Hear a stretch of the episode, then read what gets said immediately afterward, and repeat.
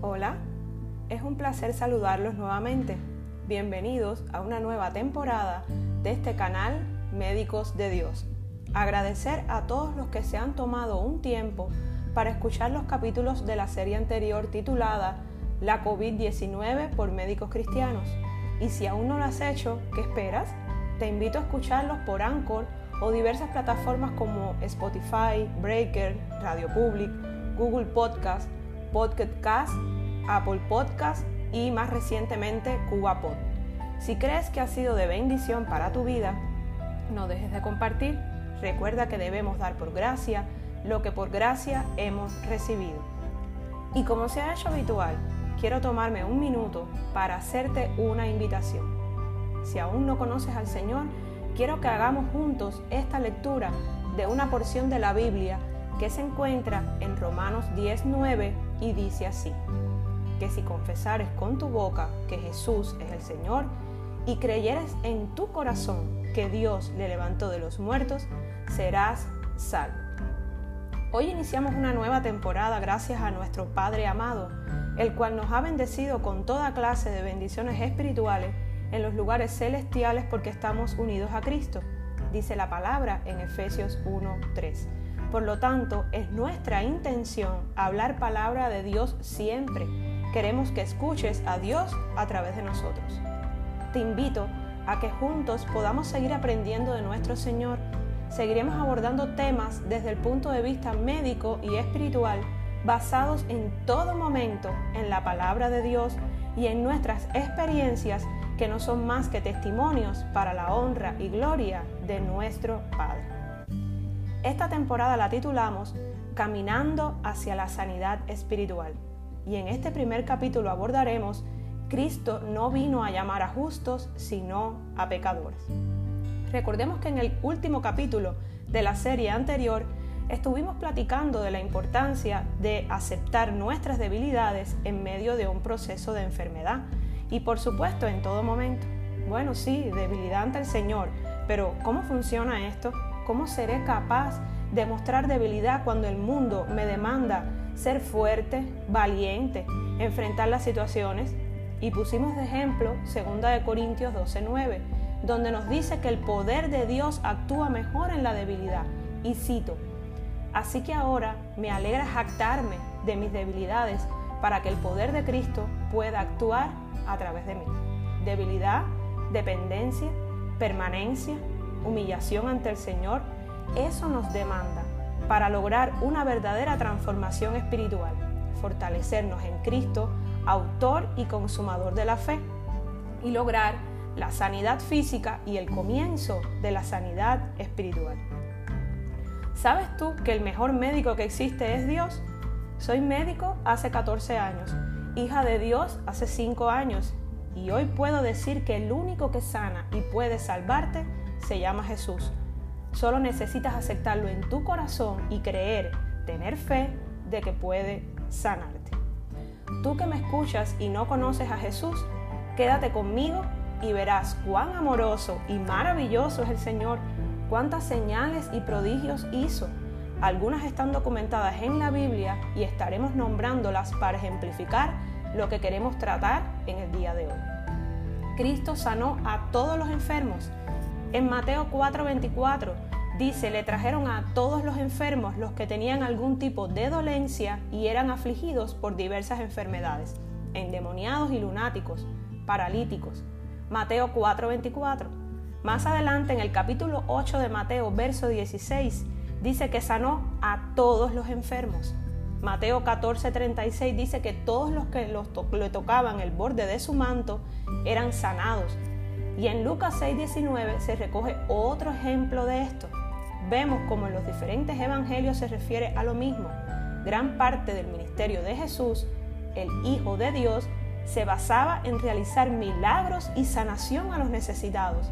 Recordemos que él mismo señaló en Marcos 2.17, los que están sanos no tienen necesidad de médicos, sino los que están enfermos. No he venido a llamar a justos, sino a pecadores. Quiero llevarte a la hermosa palabra del Señor a Lucas 18 del verso 35 al 43, donde se recoge un acontecimiento extraordinario donde un ciego de Jericó recibe la vista. Su nombre era Bartimeo y leo textual.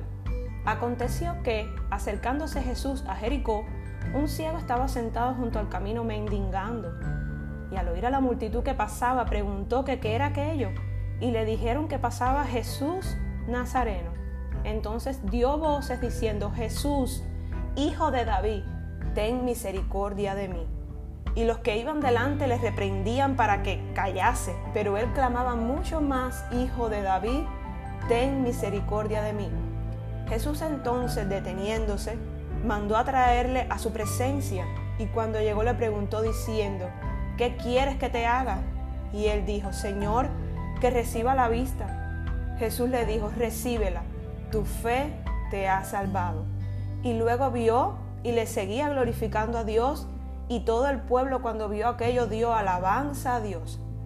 En este pasaje vemos varios puntos importantes y quiero que vayamos desglosándolo.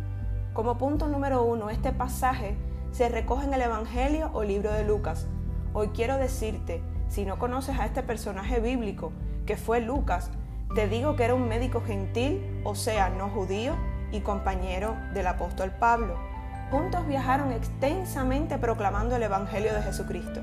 Este libro tan detallado, con tanta información, fue escrito alrededor del año 60 después de Cristo, posiblemente desde la ciudad de Cesarea. Pero lo más interesante de todo esto es que el médico Lucas es el evangelista que más milagros de sanidad registra en el ministerio de Jesús. 27 veces usa la palabra sanar por medios divinos. Siendo médico, ¿no te llama eso la atención?